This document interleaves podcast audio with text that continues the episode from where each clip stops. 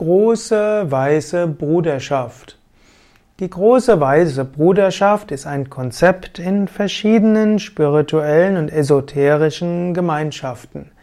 Schon die Theosophen haben gesprochen von der großen weißen Bruderschaft und es gibt auch noch andere, die von großen weißen Bruderschaft oder von den aufgestiegenen Meistern sprechen.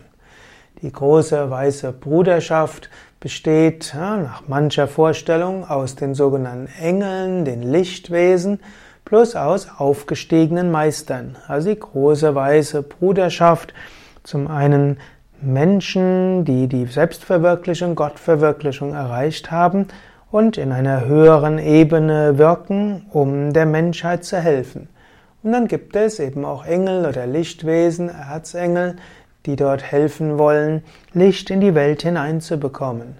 Es gibt dann auch sogenannte Lichtstätten oder Lichtkraftorte, an denen man die, der großen weißen Bruderschaft begegnen kann. Dazu musst du nicht unbedingt nach Indien fahren.